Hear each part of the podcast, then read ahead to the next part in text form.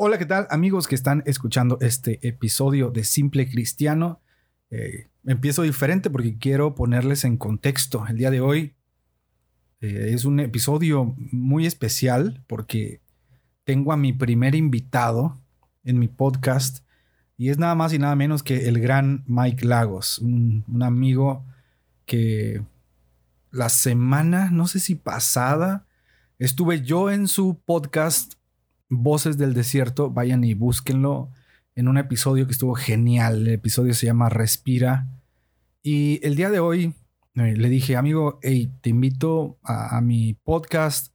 Y aceptó. Y esto que van a escuchar es una conversación de una hora y media que la verdad no tiene desperdicio ningún minuto. Hablamos de poder tener la motivación correcta para fomentar las disciplinas espirituales en la vida del creyente. Y lo hablamos, eh, yo lo digo como a nivel de cancha, ¿no? Como dicen los amantes del fútbol, lo hablamos de forma muy casual, les contamos unas experiencias, unos testimonios muy buenos, los van a disfrutar. Y hablamos de tres eh, disciplinas espirituales que seguramente alguien te las ha dicho o te ha motivado, pero de una manera incorrecta de forma que no has querido fortalecerlas por una mala motivación. Entonces, aquí te platicamos de eso, espero que lo disfrutes. Te digo, es un episodio especial, es un episodio extenso, así es que tómate el tiempo para escucharlo antes de dormir, en tu coche, mientras haces ejercicio, no sé. Y bueno, como cada ocasión te digo, si algo de lo que aquí escuchaste te gustó, etiquétanos, eh, ahí en, tus, en tu Instagram y nosotros lo vamos a recompartir, a republicar. Y nada, recuerda que puedes encontrarme en Facebook, Twitter, Instagram y YouTube como Soy Daniel TV. Allá nos vemos y los dejo con este episodio especial titulado Te han motivado mal. Espero que lo disfruten tanto como lo disfrutamos nosotros. Una conversación entre amigos que seguramente te va a edificar. Yo soy Daniel TV y apruebo este episodio. Gracias. Hola, yo soy Daniel TV y bienvenidos a mi podcast Simple Cristiano, donde platicaremos sobre la importancia de llamarse cristiano y vivir como tal. Conversaremos sobre las disciplinas que requiere la vida del creyente y que muchos ignoramos. Esto es Simple Cristiano, donde la fe y el testimonio se ponen a prueba. Hola, ¿qué tal amigos de eh, Simple Cristiano? Gracias por estar escuchando este nuevo episodio. Yo sé que había pasado ya, eh, creo que dos semanas que no había subido un, un episodio, pero este episodio es importante, es especial porque tengo a mi primer invitado él creo que él no sabe o se lo imaginaba, no sé, pero nunca había tenido invitados. Él es mi primer invitado y amigos, con todos, eh, para todos ustedes una vez más, Mike Lagos. Fuerte el aplauso, por favor. La, gente, la gente aplaude. DJ, por favor, ponnos música de aplausos ahí en la edición. Gracias. Excelente. Hoy, hoy estamos, amigos, estamos haciendo récord. Hoy vamos a grabar, editar y publicarlo porque así somos, así somos en Simple Cristian. Cracks, cracks, total. Amigo, ¿cómo estás? Bienvenido. Bien, amigazo. hombre, muchas gracias. Gracias por invitarme. La verdad que estoy súper contento, muy motivado, muy motivado por, por el tema que vamos a tratar esta, en este episodio de tu podcast y me siento muy honrado, amigo. No sabía que nunca habías tenido invitados. Así que fíjate, en, en, el podcast en Voces fuiste el segundo y ahora yo soy el primero en, ¿Ves? ahí, tuyo. Ahí se ve el nivel de amistad, bro, que fui el Eso segundo, es, no, porque la primera fue mi esposa. Ah, bueno, obvio. hay niveles, hay niveles. Ante eso no puedo competir jamás, bro. bro, me da muchísimo, muchísimo gusto tenerte aquí. Eh, gracias, yo, yo sé que, que tienes también una agenda muy ocupada. Eh, como te lo he dicho varias veces, yo te veo cada semana en un póster diferente y eso me da muchísimo gusto. Eh, tú sabes que oramos por ti y, y, amigo, gracias por acceder a estar en este humilde episodio que, Pues no nos pagan, brother, pero la recompensa viene de arriba. Así es, así es. Así es, bro. No, y gracias a ti, amigo. Gracias porque también, pues igual sé que la lista de personas que pueden aportar a, tu podcast, al contenido que, que tú haces, pues es, es, grande, ¿verdad? Pero que pienses en mí, que me tomes en cuenta, es un verdadero placer, es un verdadero honor estar aquí contigo. Y ya, ya se anda rumorando, ya la gente está diciendo que vamos a, abrir una nueva iglesia tú y yo y no sé qué, que por la amistad, pero que porque nos hemos mencionado mucho, pero eh, eh, solo Dios dirá. No, no, no, la verdad que no sé, amigo, tú sabes que eh, todo este tiempo ha sido un tiempo muy, muy especial. ayer, ayer terminábamos este reto que tú lanzaste en, tu, en, tu, en tus redes de orar durante toda una semana. Fue algo increíble. Entonces yo siento que hay cosas en común con ciertas personas que te unen y, y, son esenciales. Y yo creo que eso es lo que, ha, lo que ha pasado. Así que, pues este tipo de amistades que nacen de Dios, nacen del cielo, tienen propósitos divinos, amigos. Así que ya sea una iglesia, sea un podcast, no sé, pero algo va a surgir. algo. algo va a pasar. Yeah, bro. Oye, pues de verdad, eh, gracias, gracias por estar aquí. Pues, amigos, el día de hoy traemos, eh, les traigo un episodio que, que de verdad esto lo he charlado incluso con Mike, con mi esposa, con otros amigos es un tema que he traído por semanas en la mente y, Mike me va a dar la razón. Yo creo que ya de tanto que le he dicho la frase, ya lo tengo fastidiado. El tema de hoy es te han motivado mal. Es un tema que, que de verdad tengo como tres semanas con esa frase en la cabeza. Te han motivado mal. Y, y lo que quiero que platiquemos en este, este episodio es que muchas veces como creyentes tenemos flojera o, no queremos hacer ciertas cosas porque realmente nos han motivado mal. Y, este episodio no busca, quiero dejar bien en claro a la gente que nos escucha, no busca ni atacar pastores, ni derrocar organizaciones, no, no, no, porque no, no vamos a generalizar ni decir todos motivan igual, no, porque hasta creo que nosotros en algún momento hemos caído en este error de motivar mal y, y queremos hablarles de la importancia también de motivar correctamente hacia eh, una, una vida espiritual sana en la juventud. Bueno, pues para empezar, ¿no? Mike, para ti, ¿qué es la motivación? O sea, ¿tú qué opinas acerca del concepto de motivación?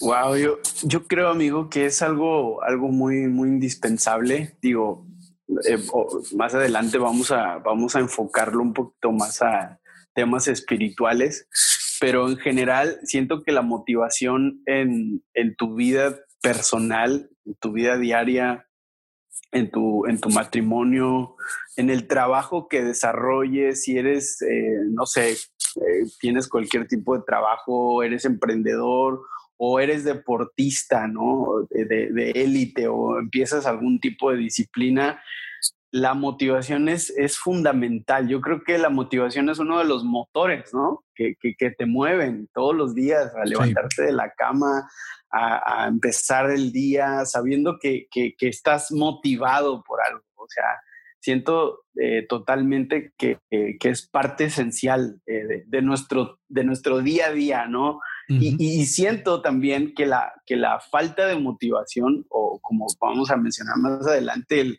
el motivar mal eh, influencia mucho cualquier aspecto de la vida, ¿no? Entonces, sí, siento definitivamente que la motivación eh, es, es un motor, ¿no? Eso que te impulsa, eso que te mueve, eso que te hace despertar, abrir los ojos, pararte de la cama, este, salir a correr, salir a hacer ejercicio, leer un libro, leer la Biblia y bueno, más adelante lo que vayamos a tocar, pero, pero es esencial, ¿no? Es esencial para, para el día a día.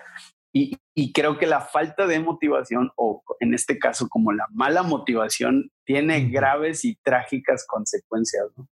Sí, sí, sí. Y, creo que esto también se puede tornar como para el lado incorrecto, porque hay también hay personas, eh, porque lo he escuchado, que consideran a la motivación como algo como que no debería hacer en el creyente, porque es como, ah, necesitas que te estén motivando para orar, entonces estás equivocado. Y caemos en lo mismo, seguimos motivando mal. Y, yo creo eh, fielmente que la motivación sí influye en la vida espiritual de los creyentes. O sea, influye desde cómo te presentan incluso a, alguna disciplina espiritual, que ahorita vamos a hablar de eso. Eh, influye cómo eh, tú decides, como tú lo mencionabas, levantarte de la cama, porque seamos honestos, ¿quién se quiere levantar a las 7 de la mañana a orar? O sea, es obvio, o sea, no, no, eh, yo creo que también parte de esta mala motivación muchas veces nos dicen, es que si tú no te quieres levantar, reprende el espíritu de sueño. Y ahí tienes, ya estás tú reprendiendo, o sea, el sueño, que, que realmente el sueño es algo natural. Que, que, tu cuerpo te lo pide porque tienes que descansar. Entonces es obvio que por sí mismo no, no te vas a levantar a las 7 de la mañana a orar. Necesitas una motivación. Y yo creo que eh, la motivación correcta influye en la vida espiritual de los creyentes. y esto pues va para todos los líderes que nos estén escuchando, que por ahí tengo entendido que muchos líderes juveniles nos escuchan en este episodio y sé que en tu podcast también. Eh, y yo quiero preguntarte, bro, ¿a ti alguna vez te han motivado mal? Que se te venga así a la mente. Nombres, bro, y lugares y todo. Eh, no sé, yo creo que a, la mayoría nos, nos ha ocurrido, yo te contaba eh, estos días platicando, que yo, pues yo toda la vida eh, fui hijo de pastor, ¿no? Hijo de pastor. y ya, ya con esto se cayó el episodio.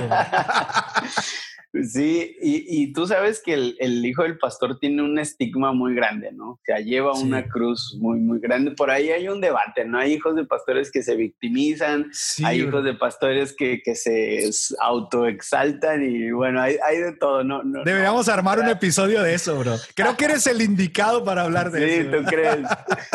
y yo he estado del lado de, o sea, experimentado, ¿no? Ser, ser hijo del pastor. Y como hijo de pastor, eh, una de las cosas que, sufres o que padeces es el señalamiento, ¿no? De, los hermanos de la iglesia, ¿no? Yo recuerdo en más de una ocasión hermanos murmurando este, cuando yo entraba a la iglesia, cuando entraba al salón de la escuela dominical, ah, porque realmente, obviamente, pues tú eres, o sea, no eres perfecto ni, ni, ni por asomo en, tus años de, de, adolescencia, de niñez, vas creciendo. Entonces, sí, eso a mí me, marcó mucho, ¿no? El hecho de que te señalaran y siempre, no sé por qué, creen que el hijo del pastor pues es como un mini pastor, ¿no? O sea, ves al pastor y ves a No me digas que no, no me digas que no es cierto, bro, porque yo lo creo. o sea, en, un sentido de que el hijo del pastor debe de guardar el ejemplo y, debe de guardar mucho eh, como que la, compostura, eso es, eso es real, ¿no? Y obviamente pues el hecho de crecer, nacer, vivir en una casa pastoral es una bendición, pero sí es verdad que hay muchos hermanos y en este sentido, en el sentido de la motivación, sí, ¿no? Como que él señala de que, uy, mira, el hijo del pastor ni ora, uy, mira, el hijo del pastor ni viene a la vigilia, uy, mira, el hijo del pastor este, no se quebranta, cosas de esas, ¿no? Eh, y, siento yo que sí cae un, como que un peso, ¿no? Y, y, como que eso te hace, y también lo platicábamos, ¿no? En vez de, disfrutar o, de que sea un deleite el tema de buscar a Dios de una manera disciplinada, eh, sí, sí, como que, como que te pesa, ¿no? Como que es algo que, que, que, que digamos que no lo saboreas, no, no, lo, no, no, es un, no llega a ser un deleite, ¿no? Por esa como que constante manera de, de, infringirte como que una obligación. Y obviamente también, eh, digo, en el buen sentido, a veces también los, los padres, ¿no? Caen en, ese, en esa motivación un poco extraña.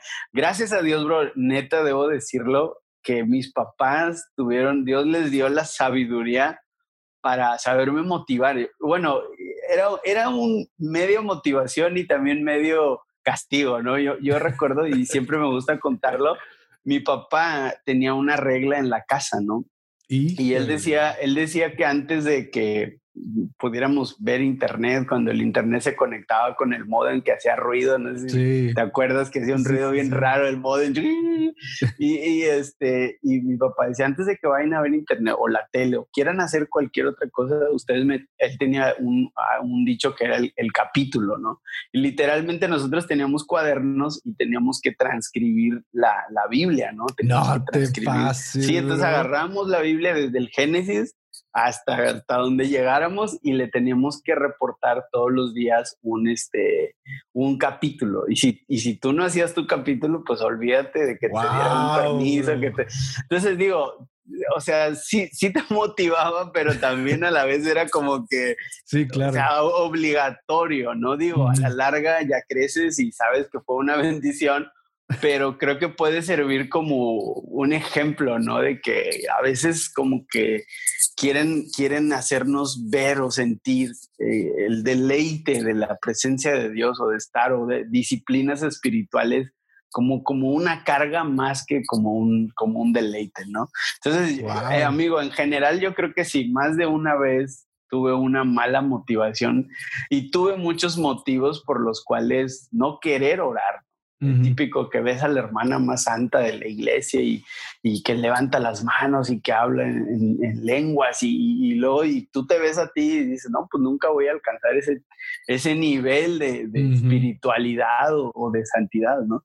Entonces, definitivamente, amigos, sí, en muchas ocasiones fui, este, digamos que no motivado de la mejor manera, ¿no?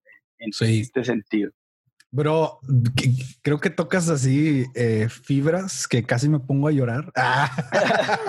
Bro, es que, bueno, para los que no saben, Mike y yo nos desenvolvimos precisamente en un entorno pentecostal, ¿no? Y, y, no voy a entrar ni en debates ni en detalles, porque tú sabes que a la gente le gusta la salsa de la que pica, pero definitivamente en nuestro entorno, eh, yo creo que ha habido muchos casos y muchas personas que han motivado mal incluso a la búsqueda, ¿no? A la búsqueda en oración, a la búsqueda del Espíritu Santo, de todo esto que, bueno, si tú has eh, crecido en un entorno pentecostal, nos podrás entender, ¿no? Recuerdo también que un, un hermano me hizo dudar de la obra del Espíritu Santo en mi vida, bro. Así definitivamente. Recuerdo que un hermano se me acerca y me dice, usted ¿tiene al Espíritu Santo? Y yo, sí, hermano, sí lo tengo, ¿no? Yo así como que tratando de esculcar mi Biblia para encontrar los versículos, ¿no? Sí lo tengo, hermano, claro que sí.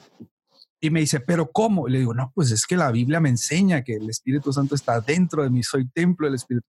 Y me dice, bueno, pero ahora te falta, ya está dentro de ti, pero ahora te falta que esté sobre ti.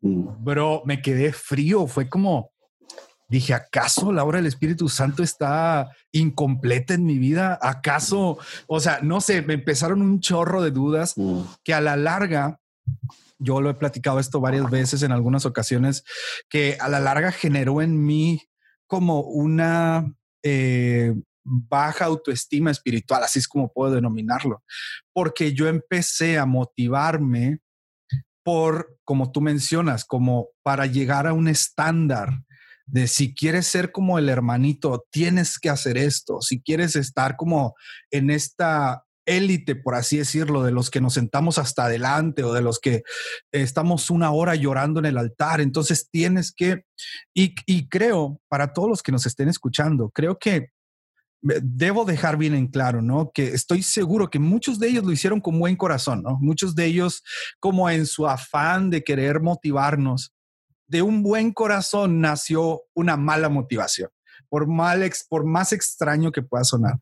Y yo sé que a lo mejor tú que estás escuchando esto te puedas sentir identificado y por eso es que nace este episodio, porque en esta cuarentena nos hemos dado cuenta en charlas, en oración, eh, en nuestros hogares, nos hemos dado, dado cuenta que cuando el mundo colapsó porque las puertas se nos cerraron, hubo un, un, remanente, voy a decirlo así, hubo un, un, pueblo, aleluya, que ya estoy predicando, piano, por favor, ponte ahí listo. Piano, piano, vamos, vamos, dale, amigo. No, creo, creo, que hubo un, un, grupo de personas que entre las cuales te conozco a ti, yo he platicado con otros amigos que se sintieron identificados con nosotros, que cuando las puertas se nos cerraron a causa de la pandemia, fue como si el cielo se nos abriera, por decirlo de alguna forma, porque aquí encerrados, y, o sea, irónicamente encerrados, eh, y digo irónicamente por lo mismo, una mala motivación, encerrados fue donde pudimos tener nuestros mejores tiempos de oración, nuestros mejores tiempos de lectura, de, avivamiento, por así decirlo, que empieza a, encenderse en el corazón. Mientras otros nos, decían, ya oremos, yo soy muy honesto, ¿no? Mientras otros me decían, ya oremos para que la iglesia se abra, para que podamos ir, yo dentro de mí era, yo no quiero salir de, de, mi casa, o sea, Señor, te he encontrado aquí y me venía esta, esta frase, me han motivado mal, porque me han motivado como una obligación del creyente, me han motivado muchas veces como un eh, formato que debo de seguir en lugar de poner la vista en el deleite. Y ese es el corazón de este episodio. Eh, las disciplinas espirituales son importantísimas en la vida del creyente. ¿Por qué, ¿Por qué digo esto? Porque, como decía al principio, nadie se levanta diciendo quiero orar. O sea, si no, si no está viendo un trabajo del Espíritu Santo en tu vida, no te vas a levantar y vas a decir a las seis de la mañana, wow, quiero ponerme a orar ahorita. Al contrario, vas a querer estar dormido hasta las 12 y no hacer nada. Y después, porque me pasó muchísimas veces, después decir, oh, creo que me siento frío. ¿Por qué? Porque no hubo una disciplina espiritual. Sin duda, la disciplina es importantísima y no una disciplina, eh, porque también esto se puede confundir con monotonía que son cosas muy diferentes. Aquí tengo abierto, ya sabes, Google, que no, que siempre me saca de la ignorancia. Disciplina dice que es un conjunto de reglas o normas cuyo cumplimiento de manera constante me van a conducir a un resultado. Muchas veces nos preguntamos, y esto lo voy a hablar en otro episodio, nos preguntamos siempre, ¿por qué no escucho a Dios? ¿No? Por ejemplo, ¿por qué no escucho a Dios? ¿Por qué eh, otros están como que conocen más Biblia que yo? ¿Por qué? Y siempre como que estamos apuntando hacia la indisciplina, pero no nos damos cuenta. Siempre la respuesta es, no escuchas a Dios porque seguramente no lo estás buscando con disciplina. Y, vuelvo a lo mismo, no, no es monotonía, no es, tampoco es una, una regla de magia ni algo misticismo así, no, es simplemente la disciplina. Y, yo quisiera eh, ya ahondar en el tema, amigo, eh, que tú nos contaras qué disciplinas consideras tú que son las que, las que uno, te han mantenido de pie incluso en tiempos como esta pandemia. Y dos, ¿qué, qué disciplinas te han costado poner en marcha? Porque es obvio, disciplina cuesta. Es obvio, o sea, no hay un atajo para hacer un nombre de oración. O sea, y eso el Señor lo pone en mi corazón bien fuerte. Si quieres ser un hombre de oración, no hay un atajo. No es como que vas a entrar a un taller este, y te van a explicar. O sea, es como tienes que darle de frente. Entonces, ¿tú qué disciplinas, amigo, te han mantenido aquí? ¿Y cuáles, eh, si son las mismas, bueno, está bien, cuáles te han costado poner en marcha? Fíjate que ahorita que mencionabas eh, acerca de cuando las, cuando las iglesias cierran, ¿no? Cuando, cuando viene toda esta catástrofe mundial. Eh, yo, de hecho, es eh, prácticamente es, es, uno de mis episodios donde hablo acerca de, de, lo que yo pienso que es uno de los motivos por los cuales Dios permite. Yo no me atrevo a decir que Dios propició el, el virus, pero soy consciente de que Dios es soberano y a Dios no se le escapa nada, ¿no? O sea, si, si dijéramos que Dios no tiene nada que ver con lo que está pasando, seríamos ignorantes, pero a la vez también seríamos eh, blasfemos al, decir que, Dios no controla el mundo, el universo, ¿no? Entonces yo encontré un pasaje en Malaquías donde literalmente dice, eh, bueno, parafraseando, ¿verdad? No recuerdo exactamente las palabras, pero la idea es como que Dios quiere que cierren eh, las puertas del templo. Mm, y, el Señor dice, ojalá que cerraran las puertas del, templo, dice, porque yo no los puedo escuchar. Y, la situación que estaba ocurriendo ahí era una situación bien trágica que tenía que ver con los sacerdotes y precisamente estaban practicando la adoración o el culto a Jehová de una manera totalmente errónea, totalmente errada. Estaban estaban tergiversando, estaban pervirtiendo la, verdadera y la genuina adoración, ¿no? Eh, todo lo que tiene que ver con, eh, los sacrificios de los animales, estaban eh, cobrando impuestos, estaban haciendo cosas ilícitas, o sea, habían caído, ¿no? En una, en una perversión del altar que Dios enoja tanto que dice, ojalá que se cerraran, ojalá que cerraran las puertas del templo porque yo no escucho su clamor. Y, me llama mucho la atención porque en el Nuevo Testamento, eh, digo, aquí es Malaquías el que habla y, de alguna manera es Dios airado, enojado, pero en el Nuevo Testamento es Cristo el que llega a Jerusalén, al templo de Jerusalén y ve a los a los cambistas, ve, a, los que vendían y compraban y habían hecho un negocio y habían pervertido el, templo de Jehová, habían pervertido el verdadero propósito del templo, que es adorar y es exaltar, ¿no? Y yo creo que esto tiene que ver todo con las disciplinas espirituales, porque Jesucristo dice que estaba enojado y que vuelca las mesas de los cambistas y es ese famoso pasaje donde dice, mi casa, casa de oración, ¿no? Será llamada, pero ustedes la han convertido en una cueva de ladrones. Eh, eh, cuando yo entendí este pasaje, amigo, hace varios años atrás, mi, perspectiva de la oración cambió y, y un poquito ya este, adentrándonos a una de las disciplinas que más me apasiona y, lo hemos platicado y, me he contado muchas cosas de esto. Una de las disciplinas que más me, apasiona es, la oración. O sea, la oración, hay una frase que me, fascina, dice, la oración es profundamente simple y simplemente profunda, ¿no? O sea, ah, esa ciencia que está lanzando ya, varón. Eso, anótenle por favor hashtag ahí. un, un tuitazo, ¿no? Sí, sí, sí, por este, favor. Eh, la oración, bro, la oración tiene el poder de conectar el cielo y la tierra. Hay un pasaje que me encanta que dice todo lo que atéis en la tierra y hay que entenderlo en su contexto. Hay sí, porque ahorita se van, a, empezar a atar y desatar. y, no, no, no.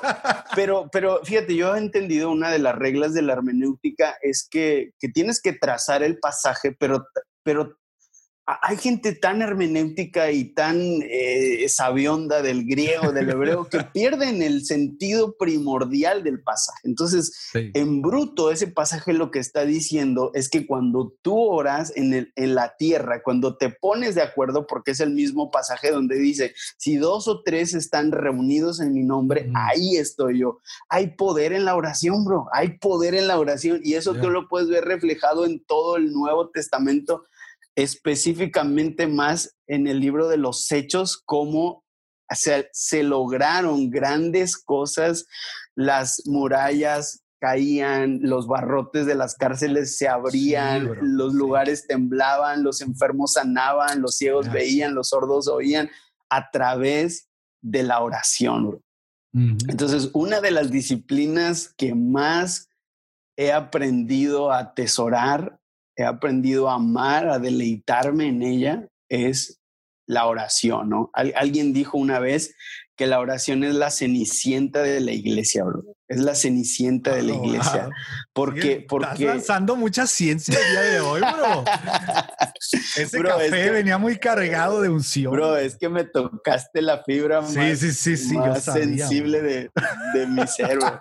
Fíjate, amigo, yo no he tenido todavía la oportunidad de tratar el tema de la oración en mi podcast. Hice un episodio que se llama Oraciones Tóxicas. Sí, muy bueno. Pero va enfocado más a cómo no orar que cómo orar. Y de hecho ahí, ahí, lo, ahí lo debo, todavía lo debo, porque dije que luego iba a dar la parte de cómo orar y, más me enfoqué a cómo no debes de orar, ¿no? Pero definitivamente, bro, la oración, la oración abre el cielo, la oración eh, conecta, ¿no? Eh, conecta el cielo y la tierra, ¿no? Entonces, creo que, creo que es muy, muy importante, necesaria, indispensable, pero sí coincido con lo que tú mencionabas antes, que es que no es fácil, ¿no? No, no, no es fácil amar la oración, bro. Claro. Y, y uno de, y una de, las de los porqués es porque nos han motivado mal, ¿no? Exactamente. Volvemos y trayendo. o sea, nos, nos, han motivado mal, pensamos la oración. Cuando piensas en la oración, piensas con el hermano más viejito de la iglesia, el que ya tiene muchas canas, que que no tiene nada que hacer, que, que ya este, está ah, pensionado, está ya en su casa, ¿no? Pues ay, el hermano sí tiene tiempo de orar, sí tiene tiempo de buscar a Dios, pero yo estoy muy ocupado, yo, yo trabajo, yo, yo, este, yo tengo una maestría, estoy estudiando idiomas, yo estoy de, de, de emprendedor. Este, yo no tengo tanto De influencer, bro, de influencer.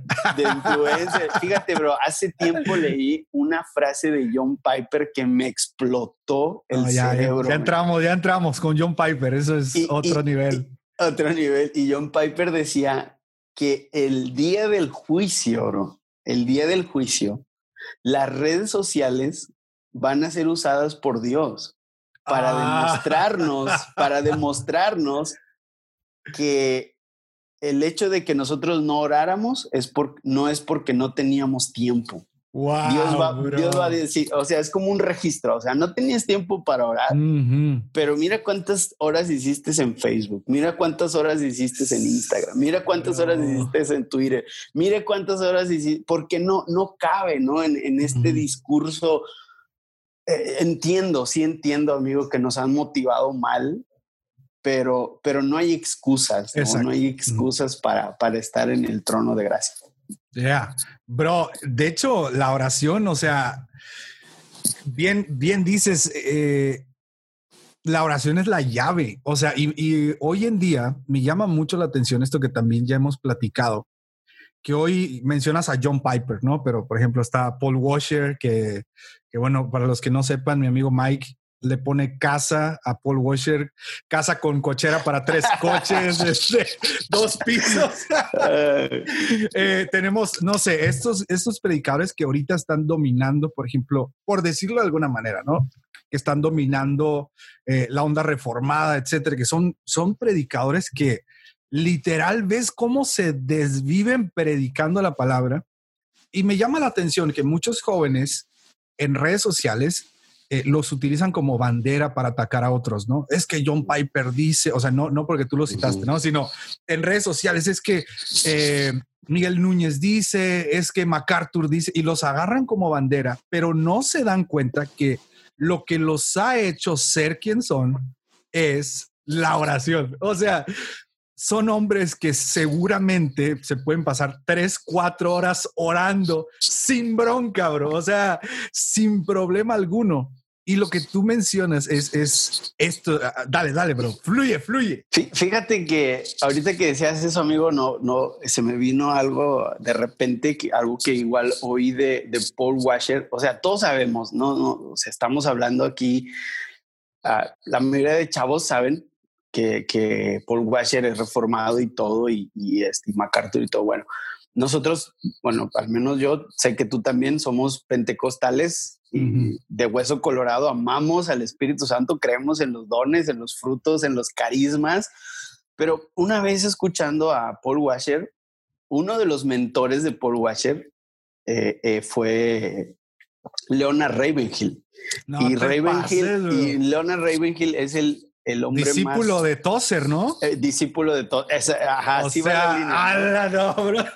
Y, Leonard Ravenhill, bro, eh, fue el hombre más pentecostal de su época. O sea, ese brother oraba y, el fuego caía, bro. O sea.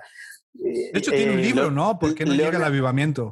bro, cualquier persona que haya escuchado y haya leído ese libro, su vida tuvo que haber sido cambiada de, pronto. Entonces, fíjate, Paul, Paul Washer decía que lo que tienen en común reformados y pentecostales en todas las eras de la historia es pues, son muchas cosas, pero lo que él más destacaba es que todos los grandes hombres reformados o pentecostales es que fueron grandes hombres de oración. Neta, Paul dijo eso. Sí, sí, bro, sí, sí, o sea, eran, fueron grandes hombres de oración.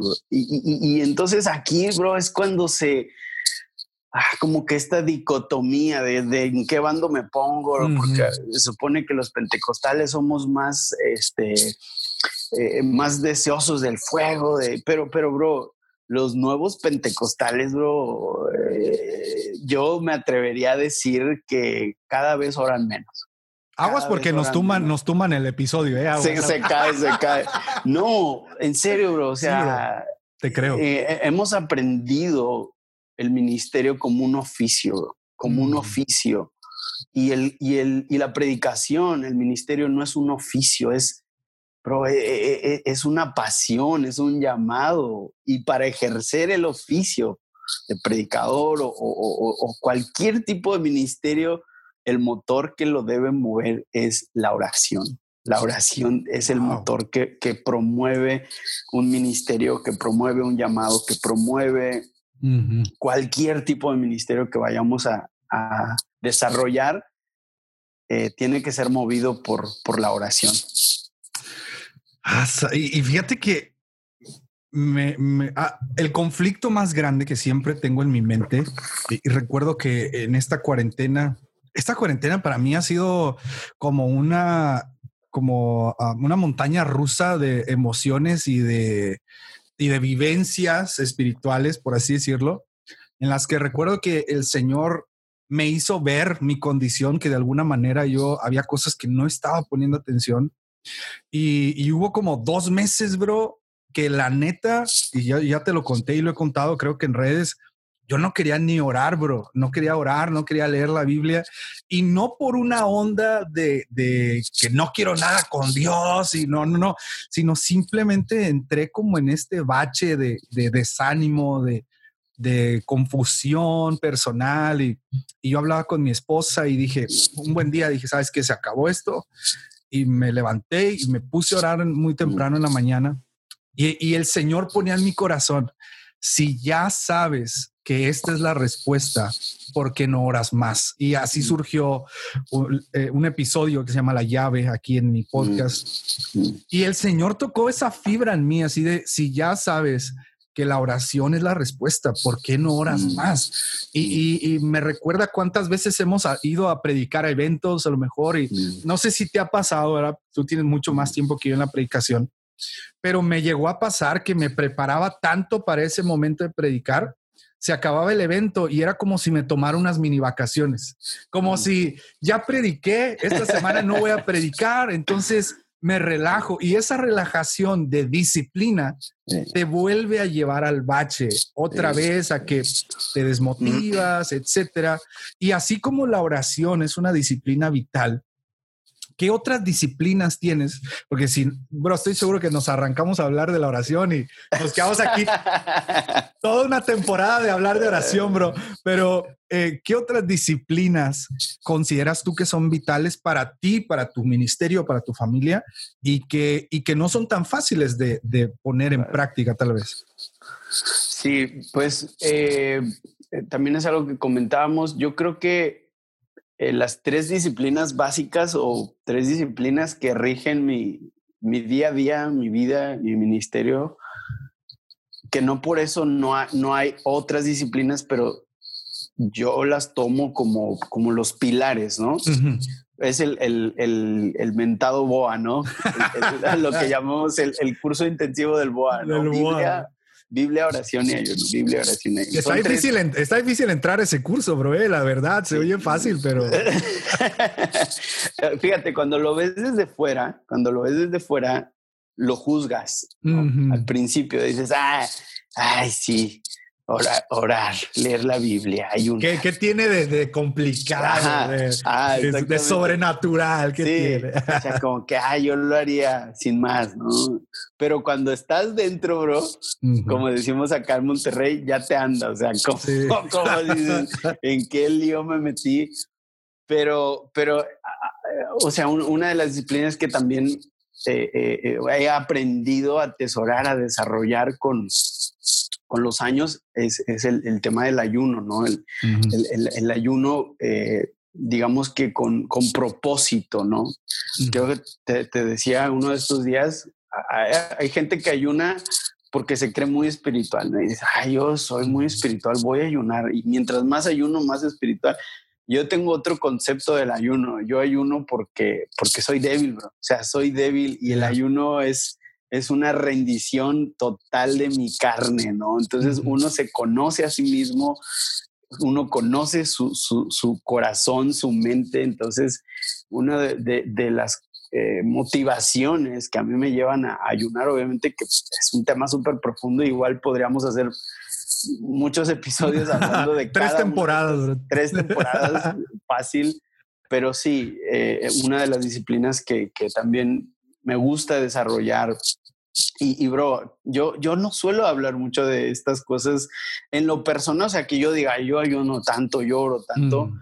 pero es verdad, bro, que en los últimos días, igual platicando contigo, nos hemos dado cuenta que, que los jóvenes necesitan eh, motivarse.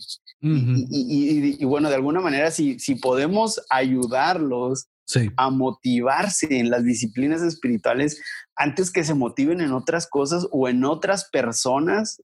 O sea, ¿por qué no motivarlos? ¿no? Y, si, y si nuestra vida o nuestra, eh, nuestro ejemplo les puede servir de algo, bro, bienvenido sea, ¿no? O sea, es algo, algo tan hermoso.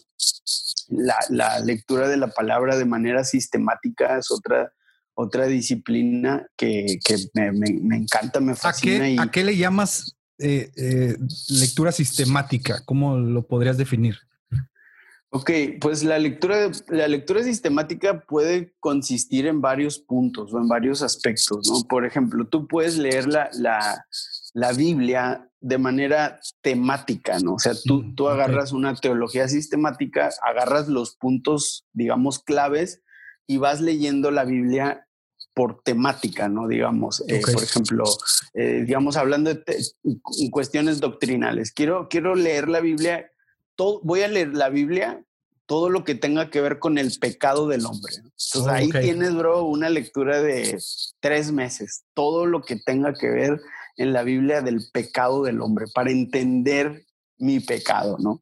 Por ejemplo, quiero leer en la Biblia todo lo que tenga que ver con la salvación y te agarras y ahí tienes otros tres meses para lectura sistemática. Y realmente la, la, palabra, la misma palabra sistemática lo explica, ¿no? De manera, de manera eh, continua, ¿no? De manera regular, pero también como que de manera estructurada sería la palabra más, más correcta, ¿no? De manera estructurada y puedes estructurarla de esa manera, ¿no? Por ejemplo, doctrinalmente le puedes leer la Biblia, pero también puedes leer la Biblia. Quiero leer historias que hablen acerca del amor de Dios. Y te agarras leyendo historias del amor de Dios. Eh, eh, por ejemplo, a mí me llama mucho la atención la aplicación de la Biblia. Este, la aplicación de la Biblia, ajá, YouVersion, tiene lecturas sistemáticas muy padres, o sea, te inscribes en un plan de lectura sistemática y, y, te va guiando por temas, por doctrina, por, eh, tiene una gama, digamos, amplia ¿Tienes algún, algún plan que recuerdes que te guste a ti de los que, de los que has llevado ahí? Por ejemplo, a mí uno de los que me gustan es el de la batalla eh, en la mente de Joyce Mayer. A mí ese, ese plan de lectura me ayudó un chorro, un chorro. ¿Tienes alguno?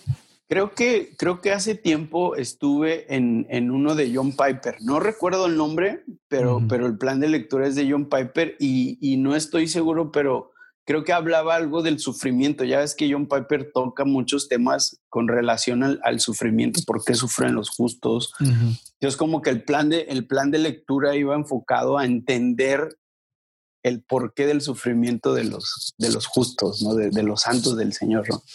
Entonces, sí, sí, bro. Entonces, para mí, esas, esas tres disciplinas, eh, digamos que serían los, los pilares, ¿no? En, mi vida. El famoso BOA. El famoso boa, exactamente. Sí. recuerdo que eh, yo no te había contado esa anécdota, pero recuerdo que eh, una vez, no voy a, voy a omitir los nombres, ¿verdad? en aquel tiempo, en aquellos años, yo había entrado al Instituto Bíblico con mi esposa. Entonces, tenemos Instituto Bíblico trunco por algunas situaciones, pero, pero sabemos más que algunos de ustedes. No, no es cierto. no, es cierto, no es cierto. Eh, y recuerdo que acabamos de entrar fresquecitos, bro, ya sabes, bien motivados y así, la teología sistemática y, todo eso.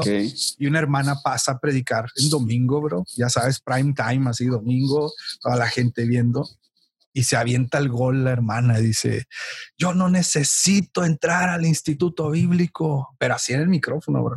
Y yo dije, híjole, ¿qué va a decir, bro? Dice, mi instituto bíblico es el BOA. Y lo grita así.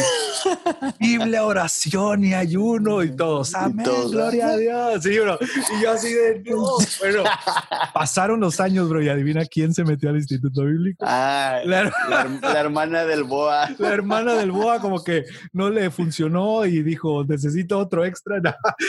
Oye, esa fue, eh, dile, dile, dile, ¿qué fue? No, bro, es que el instituto bíblico es un BOA.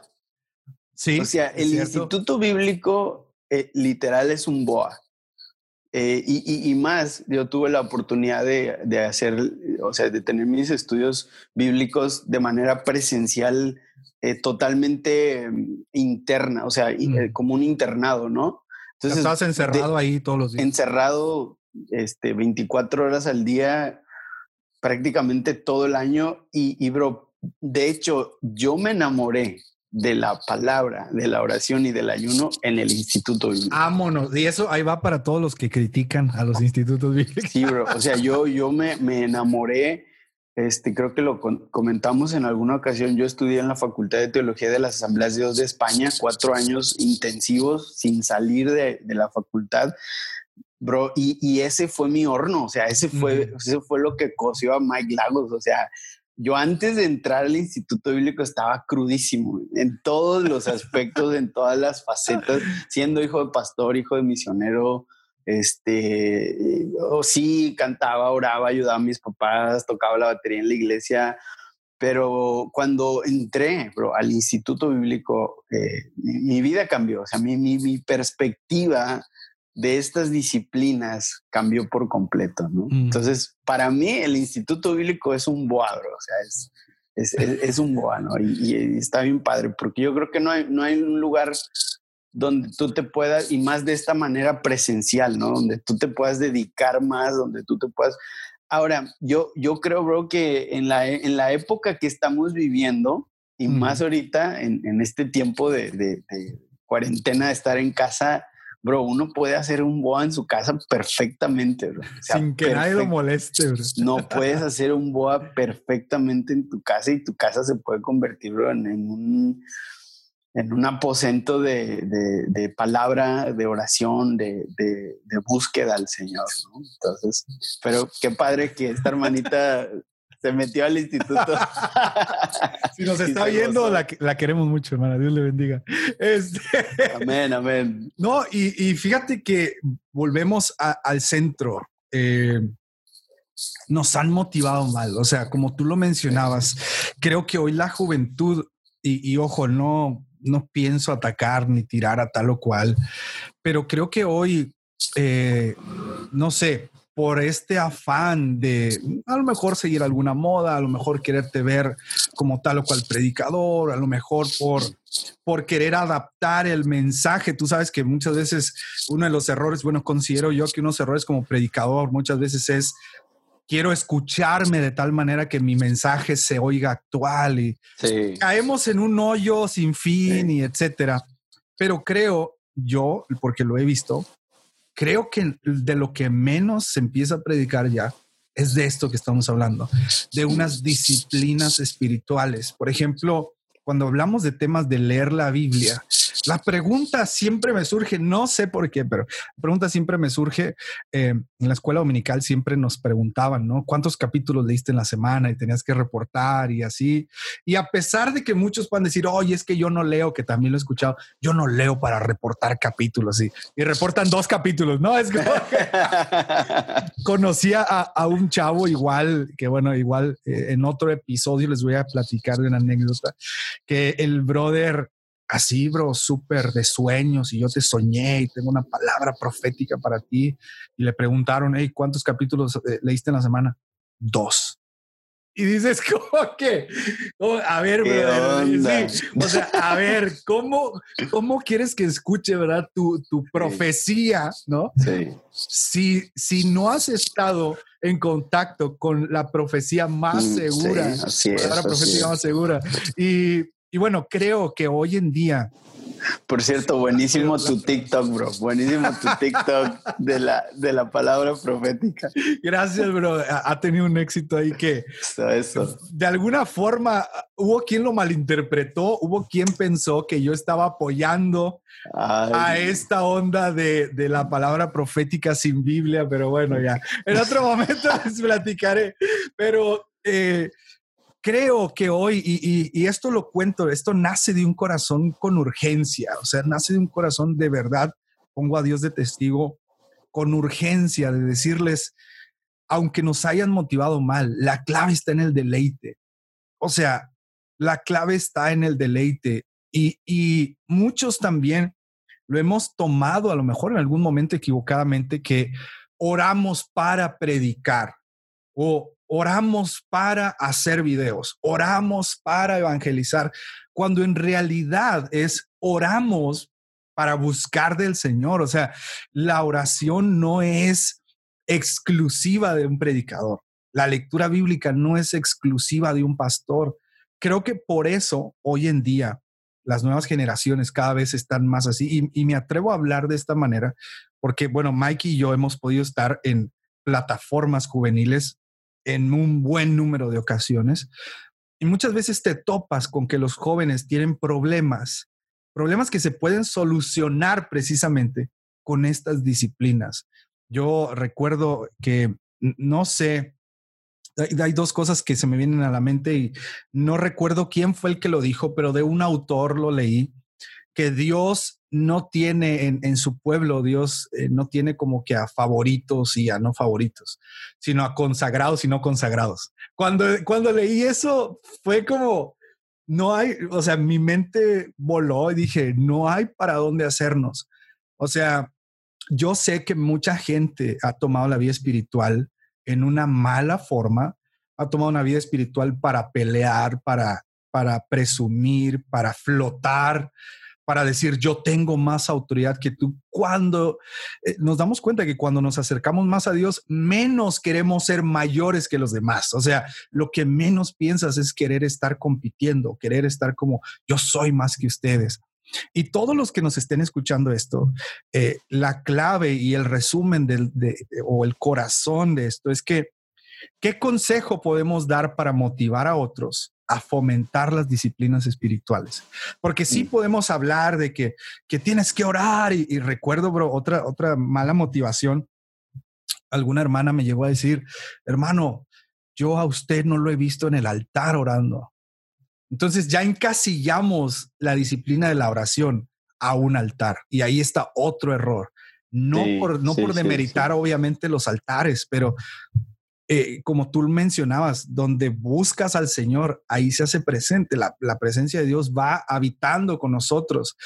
Y otra, otra, otro que he escuchado es, hermano, tenemos que orar a las 3 de la mañana porque esa es la hora del diablo. Oye, bro, ahora en el Halloween, entonces, bro, como... Ah, tengo una anécdota, bro. Y la voy a contar, bro, porque sé que no me lo escuchan. No voy a decir nombres ni nada. Pero eh, en, nuestra, bueno, dos cosas. Ya sabes que mi mente divaga un montón. dale, tú dale. Eh, ya sabes que muchas veces eh, decimos, vamos, el día de Halloween, vamos a hacer una noche de guerra espiritual porque en esa noche Satanás sale más a atacar a todos. Yo siempre he diferido con esto, ¿no? Yo eh, incluso una vez hice una ilustración y la compartí y yo dije, en el infierno no hay reloj. No es como que dice, ah, ya es la hora. Vamos, son las 3 de la mañana en México, vamos a atacar. Y recuerdo que eh, hicieron un evento de jóvenes hace años, bro, y estaban cantando el canto de Levántate de creo que es de, de Marcos Witt. Marcos Levántate. Y, y el, el, chavo estaba cantando tan entrado Pero se dejó ir, bro, fluyó y dijo, espíritu de Halloween. y toda la raza, bro, acá, huye. y, creo que, eh, creo que eso también va parte de la mala motivación, o sea, de que la oración sin Mala motivación, pero también ignorancia, amigo. Ignorancia. Ha, habido una gran ignorancia y ha habido también un exceso. Creo que hace poquito yo te, te, oía, no sé si platicando tú y yo o te oí en otra parte. Seguro platicando tú y yo, como cada. Sí, seguro en uno, en uno, de esos podcasts de, de WhatsApp. De WhatsApp.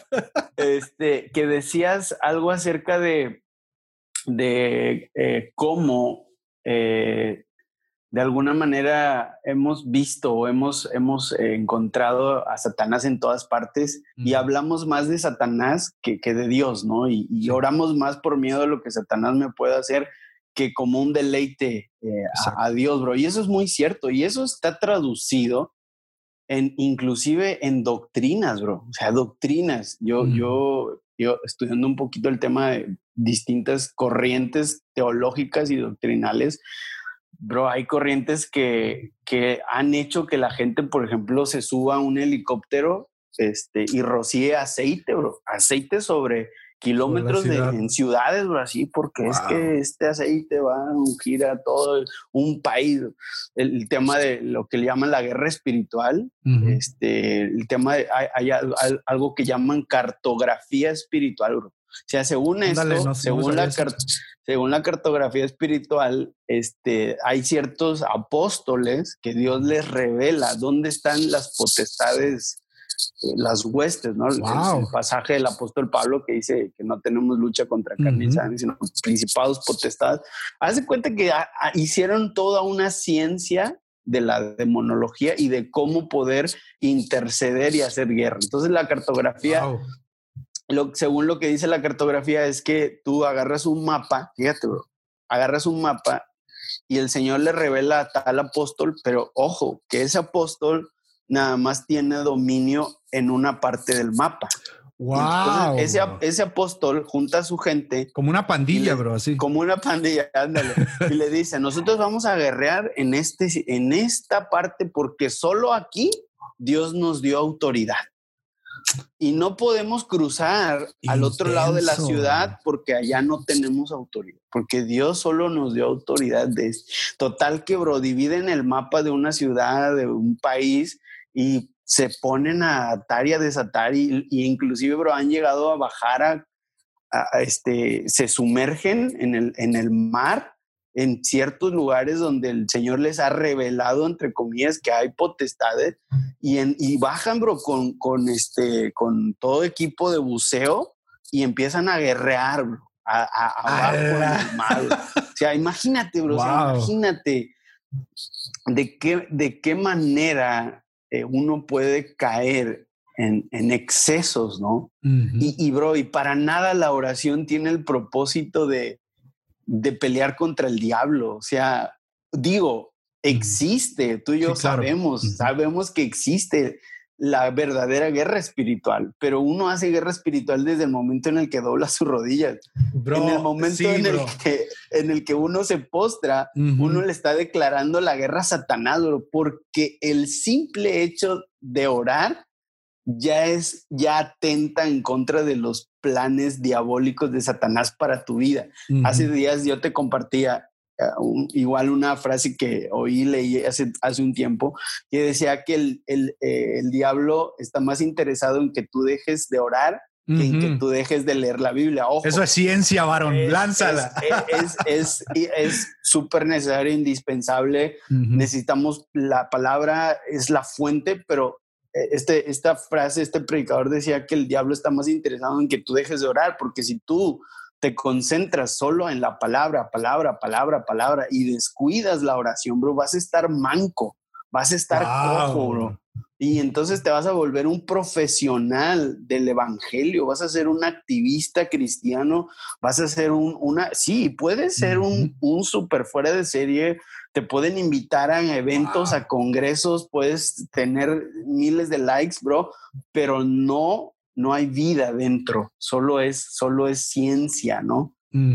Solo es, es, es, es, hay un pasaje en la escritura que dice que la, que la letra mata, ¿no? Pero el espíritu vivifica. Hay, hay, un, hay una, a mí me encanta, bro, un pasaje del apóstol Pablo que dice que él estaba versado, pero era ungido.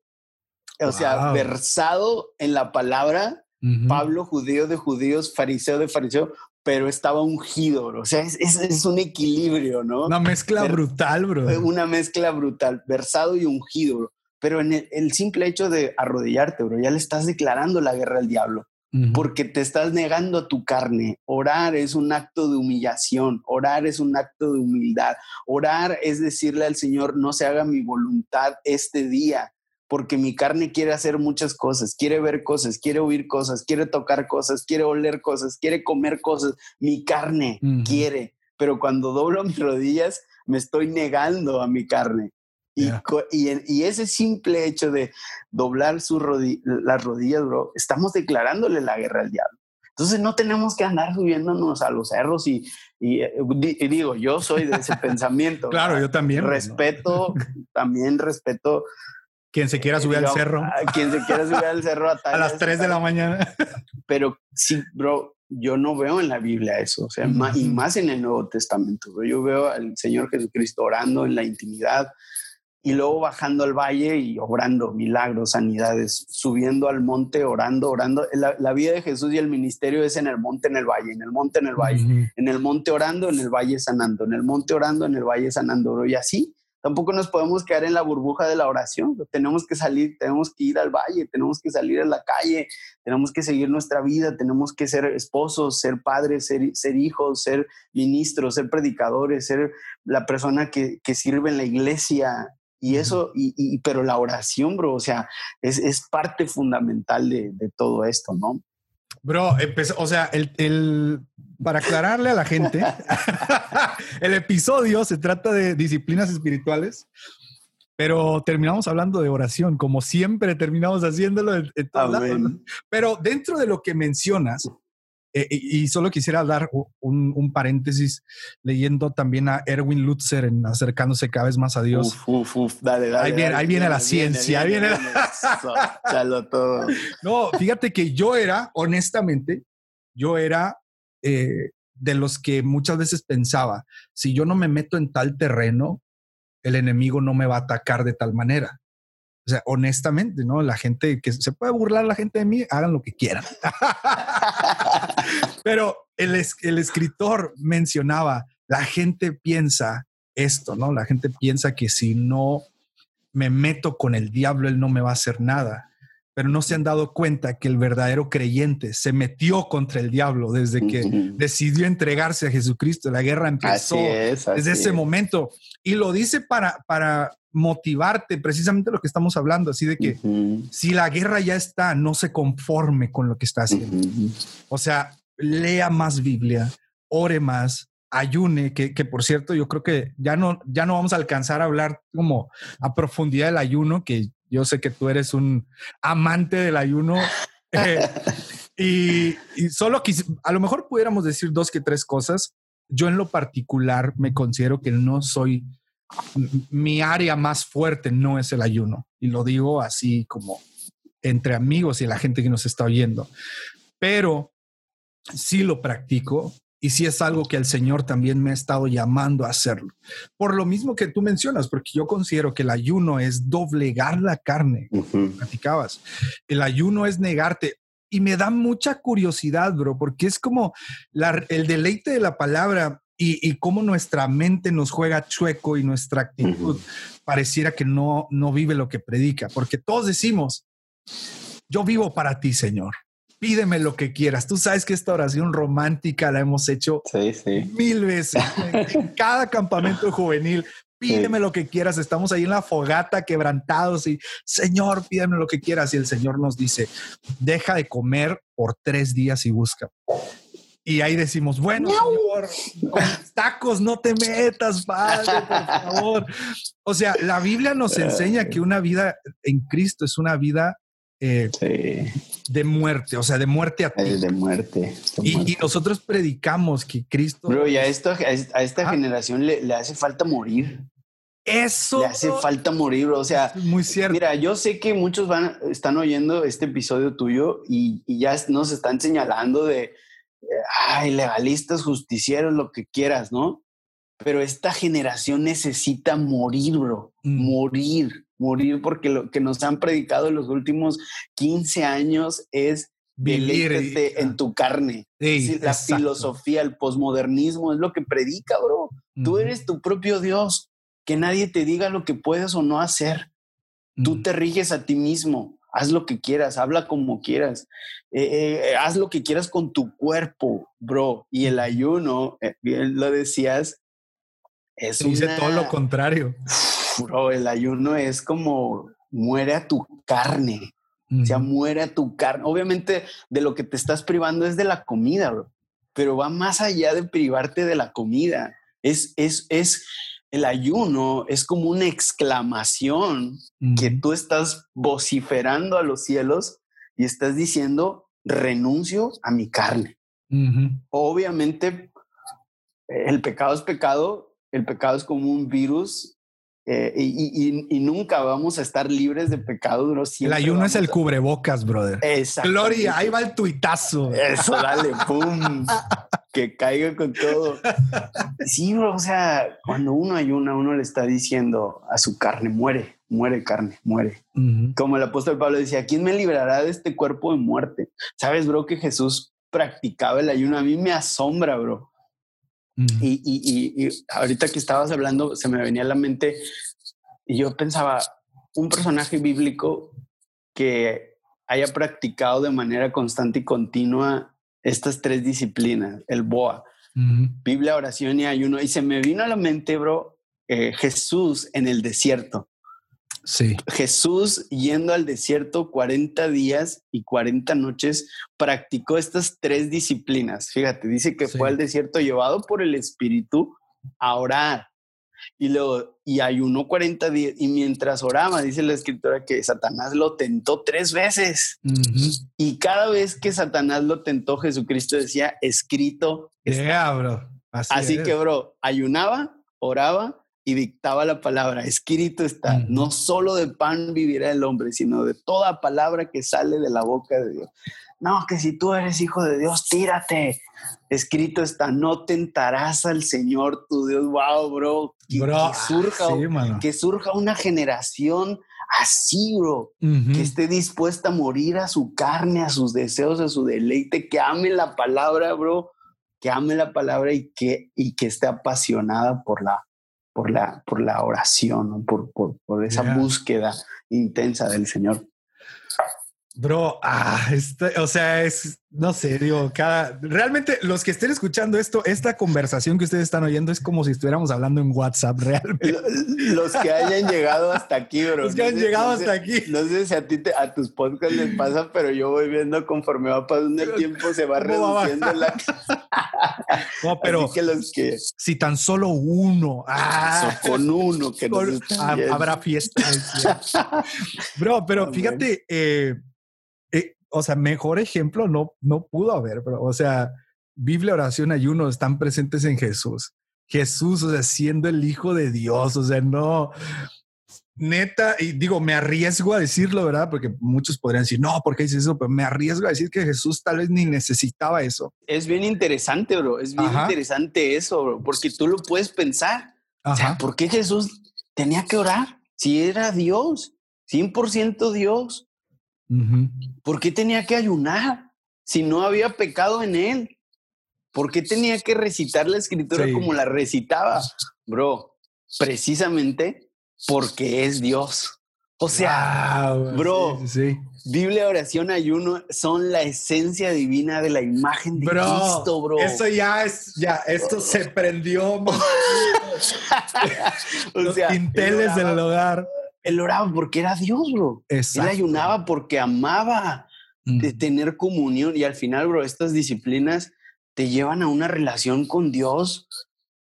O sea, con cualquier persona que hables, que el Señor ha usado grandemente en, el área que tú quieras, misioneros, evangelistas, pastores, el área que quieras, eh, ministros de alabanza, que sus vidas espirituales han crecido, bro, te van a hablar de esto. Esto te, te eleva, esto te eleva en tu relación con Dios, bro. Y Cristo, ¿por qué Cristo lo hacía? Pues porque Cristo es, Cristo es Dios, bro. Cristo es Dios, él amaba estar con el Padre. Fíjate, bro. Wow. Me, me, me encanta porque dice la Biblia, hay un pasaje, soy bien malo para las citas, eso es algo que, mentiroso, no, no, te he contado, soy bien malo, o sea, para recordar el versículo exacto, pero me encanta este episodio en el que Jesús está orando, bro, y dice, dice literal, y cuando Jesús terminó de orar, uno de sus discípulos le preguntó, maestro, enséñanos a orar. O sea, eh, están encerrados muchas cosas aquí, bro que el discípulo número uno vio a Jesús orando. Sí.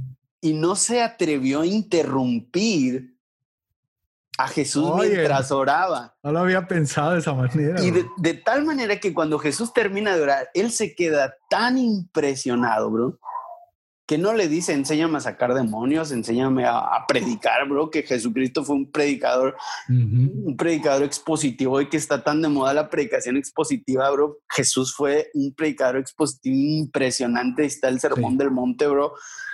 Pero el discípulo no le dice, enséñame a sacar fuera demonios o a sanar, o, le dice, enséñame a orar, bro.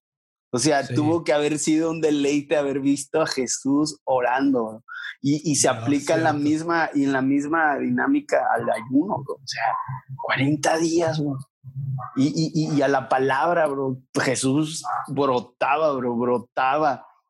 No, no sé, una vez leí la cifra, pero no recuerdo de cuántas veces Jesucristo cita las escrituras.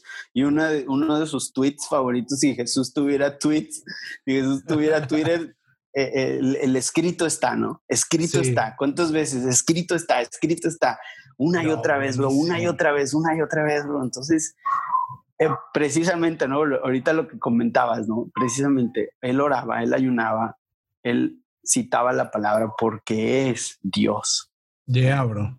No, hombre, no, mano, ya, o sea, ya, ahí se ven, nos vamos a ir a orar. Se corta esto.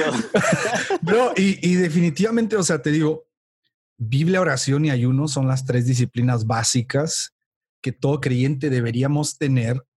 Y aquí ya llegamos a la conclusión, ¿no? O sea, si les decimos que nos han motivado mal, etcétera, y creo que en toda esta conversación hemos podido dar unos chispazos para que ustedes pudieran como tomar lo que estamos diciendo de el deleite que tiene cada cosa. Tal vez no dijimos, bueno, el deleite es tal, pero creo que en los testimonios y lo que hemos estado hablando, podemos encontrar la riqueza y, y, me gustaría que pudiéramos dar algunos tips muy como puntuales sobre cómo poder eh, fomentar mis disciplinas espirituales, ¿no?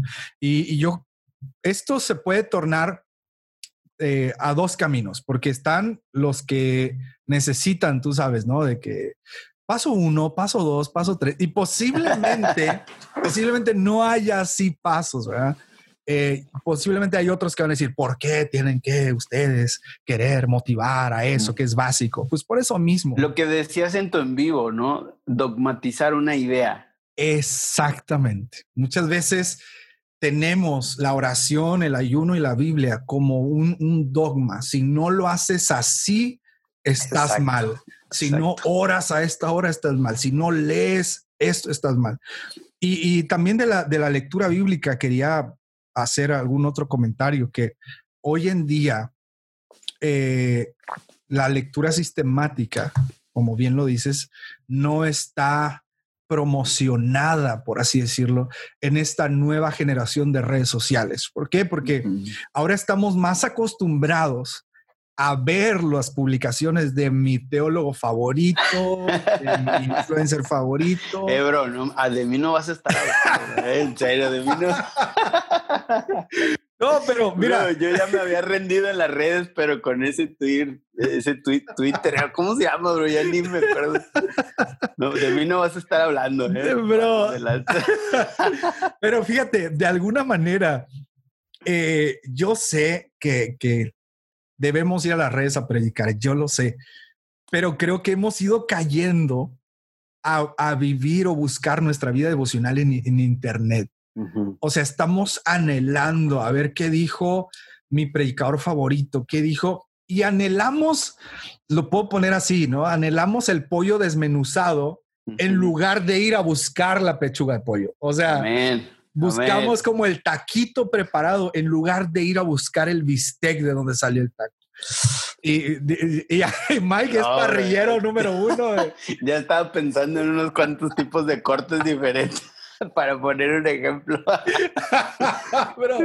entonces, eh, queremos dejar bien en claro que sí cuesta la disciplina espiritual.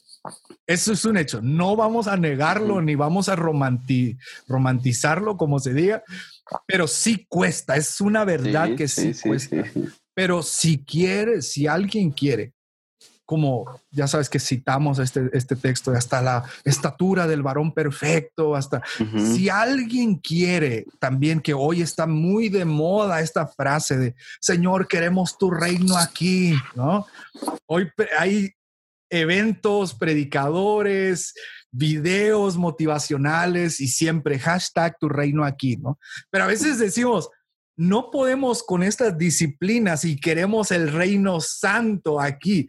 Es como si, si la presencia cayera como en el tabernáculo, como en, el lugar santísimo, seguro muchos de los que quieren su reino aquí terminarían fulminados. O sea, entonces yo quisiera que regresamos, que, que regresamos a esta conclusión. Cosa número uno, es difícil la disciplina espiritual, es difícil porque luchas contra tus propios deseos, es difícil, pero no es imposible. Conclusión dos es, no es que sea aburrido, es que te lo han motivado mal. Así te lo han presentado mal, te han presentado la obligación y no el deleite.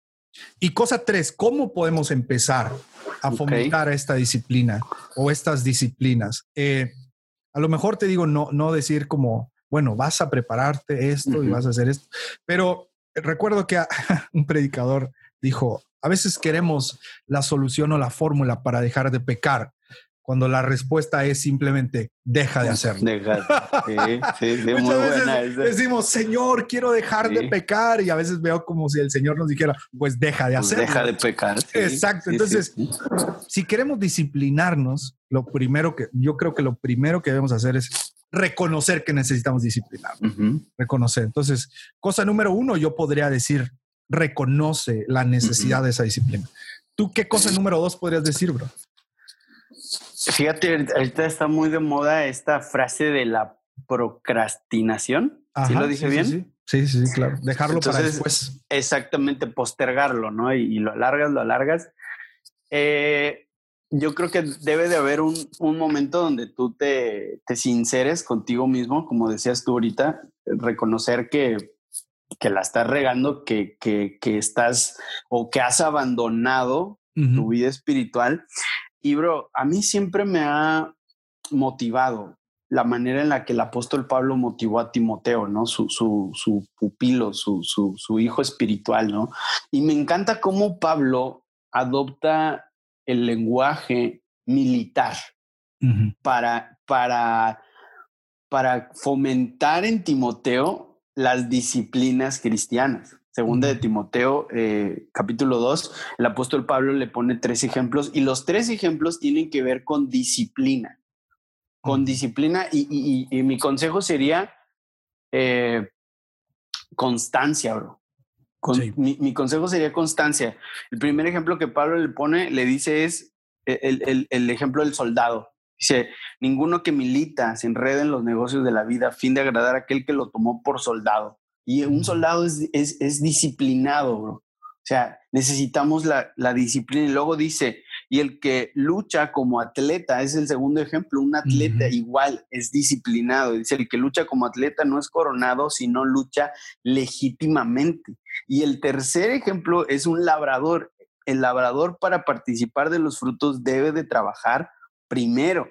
Pero me fascina, bro, cómo empieza este, este consejo de Pablo diciendo, tú pues sufre penalidades. Vámonos. O, sea, bro, la disciplina te va a costar. O sea, te, va, te va a costar.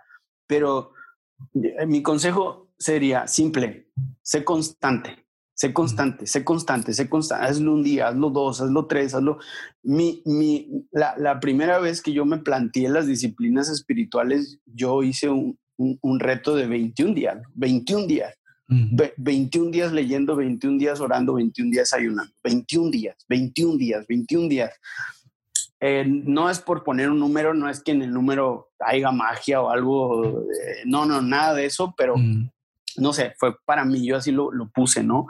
Entonces, sé, constante, sé constante. Y, y, otro, otro, otro consejo que podría dar, además de, de, de la constancia, sería, bro, que nosotros pudiéramos eh, ser personas que cuando buscan a Dios, eh, tengamos sinceridad en nuestro corazón, sinceridad de que, le, de que le necesitamos, eh, sinceridad de que, de que no somos, de que no somos, somos nada sin, sin, su ayuda, Y, y, algo que a mí me ha funcionado hablando de la disciplina, y a lo mejor va a sonar lo más tonto, lo más eh, trillado, bro, es ponerme horarios, bro ponerme horarios. Mm. Porque si yo no, si yo no, si yo no duermo a una hora, yo no me puedo parar a orar a las 5 o 6 de la mañana.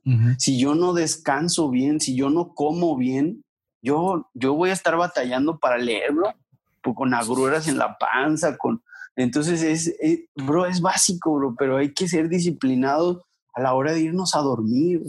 Eh, eh, disciplinados con las cuánto tiempo pasamos viendo la televisión o series o mismo internet o redes sociales es tan simple como eso, pero a veces esas cosas, y te lo digo porque a mí me ha pasado, bro, cuando me he sobrepasado en, en, horarios, en que te quedas hasta las tantas viendo una serie, al otro día no te paras, simplemente no te paras. Y le echamos la culpa al diablo, ¿no? Y le echamos la culpa al diablo y empiezas a reprender. O me ha pasado también que, que sí me levanto así todo como que sin ganas a mí me gusta orar en el suelo, a veces arrodillado, a veces acostado y me, he quedado dormido. Sí, en exclusiva, el predicador Mike se queda dormido mientras ora. Eh, bro, todo lo que he dicho y te quedas con esto. No puede ser, no puede ser. Desuscríbanse, desuscríbanse, dislike. bro, pero es que es así, así de simple, bro. si tú no eres disciplinado en ese detalle, en lo que comes, en la que horas te duermes, no, no, no lo vas a hacer. No lo vas a hacer. Y eso se cumple en el ejemplo del, del, militar, del atleta. ¿A poco un atleta se duerme a las 3 de la madrugada? A mí me impactó el testimonio de Michael Phelps, uno de los máximos galardonados en Olimpiada, Desde los siete años eh, eh, eh, practicando en un gimnasio ocho horas diarias, bro. Se levantaba a las cuatro de la mañana. Él lo, él lo explica, hay un documental de él. Toda la persona que quiera ser disciplinado debería ver ese documental, bro. Está increíble. Y él dice que, que sus amigos le escribían, bro. Michael Phelps, que yo sepa, no sé si sea cristiano, pero sus amigos le escribían que eh, vámonos al, al, antro, vámonos acá a esto, a fumar, a drogar. Y él decía, no, no, porque yo tengo una meta, tengo un sueño, quiero ganar medallas olímpicas, quiero ser el mejor de mi, de mi generación, quiero ir a las Olimpiadas, quiero, quiero ser reconocido, quiero alcanzarlo. Entonces, digamos que eh, eh, la, la, disciplina en, en, el sentido de poner límites, límites a, nuestra propia vida, a lo más mínimo que sea, bro, cuenta muchísimo, cuenta muchísimo. Bro, y creo que, que, ahí dijiste también dos cosas muy importantes que podemos recalcar. Otro consejo es hazlo aunque no tengas ganas. Mm. O sea, ora, lee, ayuna, aunque no tengas ganas. o sea, insisto, por más que la gente pueda decir que no, yo me levanto con ganas, o sea, sí, obvio, llega un momento, ¿verdad? Después de que ya lo ejercitaste, que sí, te creo que te vas a levantar con ganas pero no cualquiera se levanta con ánimos de voy a dedicarle media hora de oración, voy a dedicarme una hora a la lectura. Entonces, háganlo mientras, aunque no tengan ganas. Me ha pasado a mí. Bueno, yo creo que tú también lo, lo, haces. Eh, yo tengo el hábito, ya estoy fomentando aún más el hábito de orar la Biblia. Me ha ayudado un montón, pero montón. Creo que si tienen la oportunidad de leer el libro Orando la Biblia de Donald Whitney, yo ya lo compré. Eso es todo. Yo creo que todo, de verdad, yo creo que todo, todo joven cristiano que quiera fomentar la oración debe leerlo. Es un libro tan sencillo de leer, pero tan profundo. Entonces, el orar la Biblia me ha permitido orar incluso cuando no tengo ganas, tal cual, así lo puedo decir. Y lo otro, como tú ponías el ejemplo de Michael Phelps, es rodéate de personas que también quieran disciplinarse. Porque es tan fácil tener amigos que tú les digas, bro, ¿qué tal si oramos a las 6 de la mañana? No, hombre, bro, a esa hora yo con apenas me despierto. O sea, y ya te desmotivaste de alguna manera. yo, ustedes eh, no están para saberlo ni yo para contarlo, pero aquí mi estimado Mike quiere que me levante a las 4 y media de la mañana a orar en sábado. Yo le digo, brother, deja que el Señor me lo diga a mí primero y luego. Tengo una palabra profética. Ah, levántate a las cuatro. Levántate, Lázaro. y fíjate que hablando de esto, mi, mi, último consejo, igual después tú si quieres dar otro, pero mi último consejo sería, hazlo primero. O sea, si quieres fomentar tu disciplina de oración, de lectura, porque bueno, el ayuno obvio, obviamente pues ayunas, no es como que primero ayuné y luego voy a hacer esto, pero la oración y la, y la lectura de la Biblia, hazlo temprano. Yo soy una de las personas que si no oro en la mañana, estoy seguro que ya no oré en todo el día. Me conozco, soy alguien desesperado, alguien que siempre estoy ocupado. A veces no estoy ocupado, pero siempre siento esta necesidad de que estoy ocupado en algo. Pero sin duda, el que le ofrezcas al Señor tu primer momento, además de que tiene, lejos de que sea algo sobrenatural y místico, yo creo que es algo más hacia el corazón, como tú lo mencionabas. Yo creo que el Señor ve que en nuestro corazón hay querer dedicarle el primer tiempo. Las Pero también es bíblico, amigo. Exacto, es también. totalmente bíblico. También. Y digo, si, si, lo practicaron los antiguos, bro, si lo practicaron. Exacto. Es que hoy tenemos mucho como que, ay, este, lo que dice este, el otro, aquel, cómo ora, cómo ayuna, cómo lee, cómo predica, bro, pero ellos lo aprendieron de alguien y ese alguien lo aprendió de otro y te vas a la fuente y la fuente es la palabra. Exacto. Todo está ahí en la palabra. Y, eh, por ejemplo, el, el ejemplo perfecto de orar temprano, para mí, hay dos: el rey David y, y Cristo. El rey David, la mayoría de sus salmos, temprano te buscaré de madrugada, estaré aquí. Antes de que el sol eh, eh, salga, yo voy a estar postrado delante de tu trono. Jesucristo lo oraba de, madrugada, dice que cuando la noche caía, Jesucristo estaba orando, intercediendo. Entonces, es algo eh, totalmente bíblico también. Yo podría decir que es, que es algo bíblico. Y, ya lo último que, digo, amigo, y, creo que ya el que ya que haya llegado hasta este punto, bro, merece un premio. No sé, vas a tener que regalarle una Biblia, un libro, una playera, no sé, bro, algo, algo vas a El que, el que haya llegado hasta aquí, que nos etiquete a ti y a mí y pongan hashtag yo llegué hasta aquí. Yo llegué hasta aquí. Y ahí vemos qué, qué hacemos para premiarlo, bro. todo.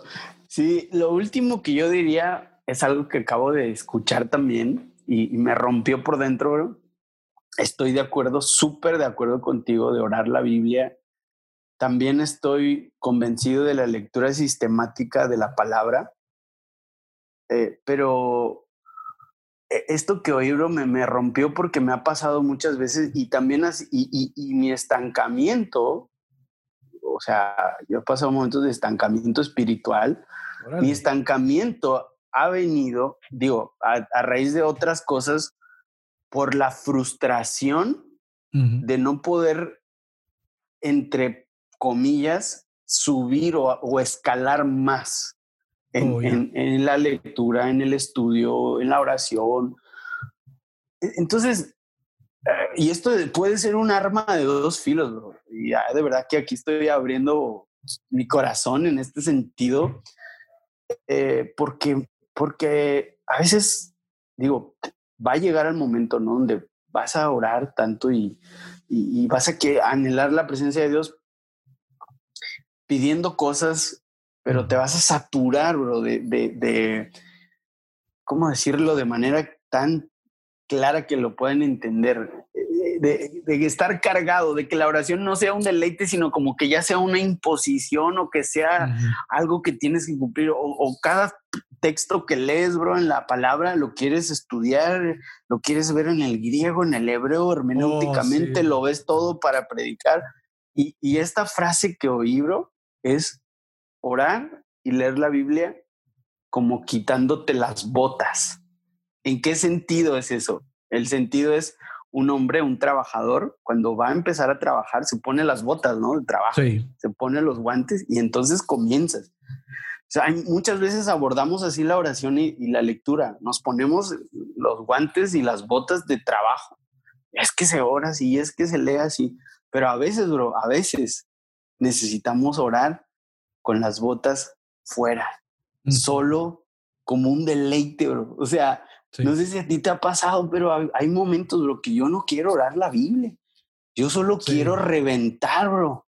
Quiero, quiero sacar todo lo que estoy viviendo y decírselo a Dios como si se lo estuviera diciendo a mi esposa o a, o a un amigo.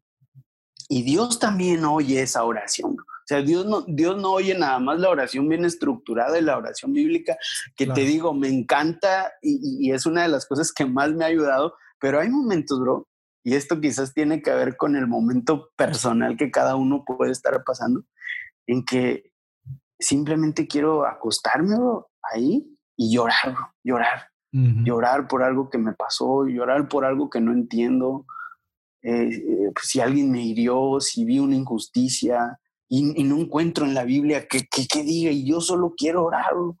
O hay, hay veces que, leo la Biblia y digo, ya no quiero estarme a, que si el contexto que digo es súper, o sea, espero que se me esté entendiendo. Sí, claro, claro. Estoy diciendo, O sea, y solo quiero deleitarme en la escritura. Solo quiero leer y que ese texto me diga algo a mí. No, no es algo que yo voy a predicar y que no es algo a mí que me va a decir a mí. Entonces, también, ¿no? Ese sería un contexto. A veces es necesario orar y leer sin, sin las botas puestas. O sea, o, no... ajá. A lo mejor decirlo, digo, para la gente que dijo, ¿las botas? No entendí las botas. que seguro alguien lo puede decir. Pero sí, como orar y hacerlo sin querer ser a lo mejor profesionales o como bajándonos del púlpito. Exacto. No para, sino. Es que tú eres influencer, bro. O sea, tú lo todo. No, no, no. Ya, no, hombre, mano. Sí, sí, sí. Bro, increíble. Creo que, que ha sido una charla tan edificante y luego para mí también. Eh, y espero que todos los que han escuchado esto puedan tomarlo en su corazón, no solamente que Mike se ha quedado dormido en la oración, sino que, sino que se puedan quedar con todo, con todo lo que hemos hablado porque nuestro único objetivo, el único objetivo de este episodio es, amigos, queremos motivarlos bien.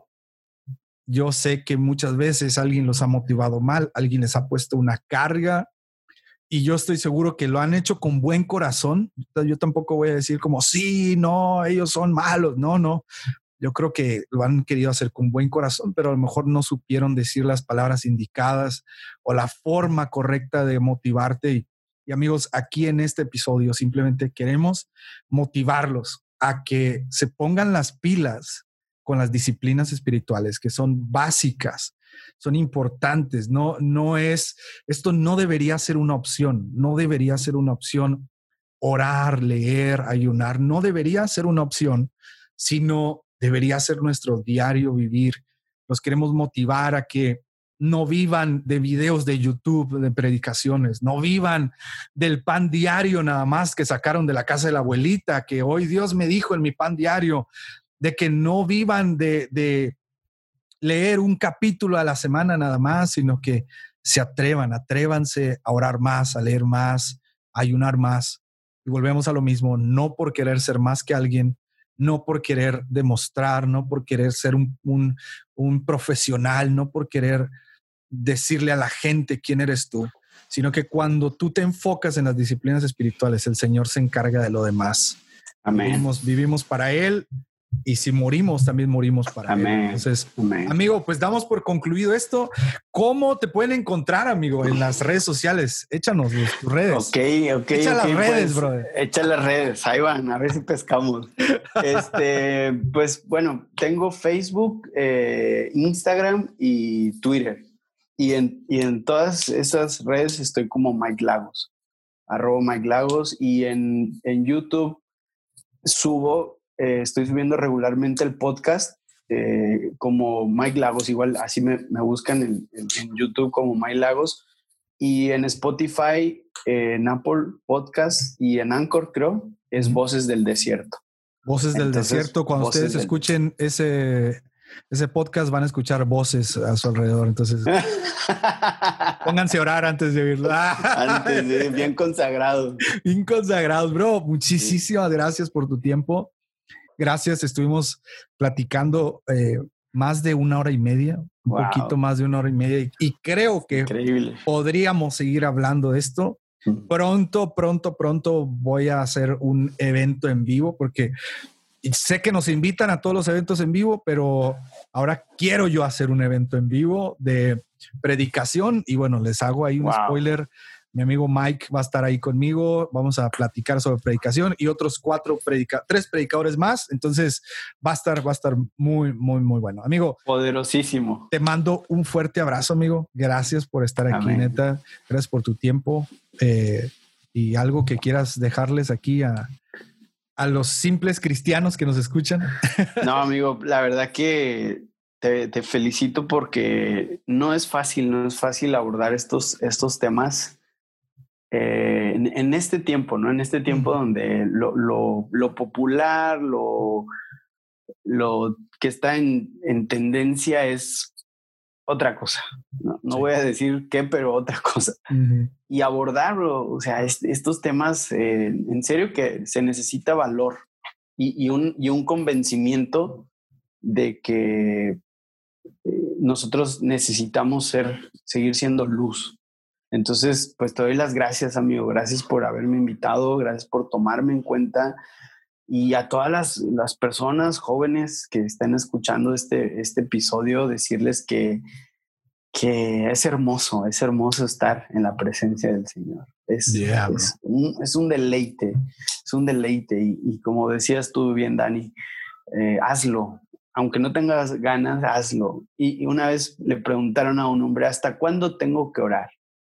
Y, y él respondió, hasta, hasta que sea un deleite para ti hasta que lo, lo ames, aunque, hasta que no te cueste, hasta que sea parte eh, de, de, tu vida, ¿no? Así como comer, como respirar, como ver la tele, como en, nuestro contexto, como estar en redes, así debe ser el orar, ¿no? Pero, amigo, gracias, gracias por, por, por darme esta oportunidad de, de compartir contigo en este episodio y pues sabes que te aprecio un chorro y aunque no nos conocemos personalmente, siento que nos conocemos más que si nos conociéramos personalmente. Así que, pues a todos los simples, comunes y corrientes cristianos como yo, les mando un fuertísimo abrazo y pues también vayan a, Voces del Desierto, que ahí se ponen buenos los, los rounds.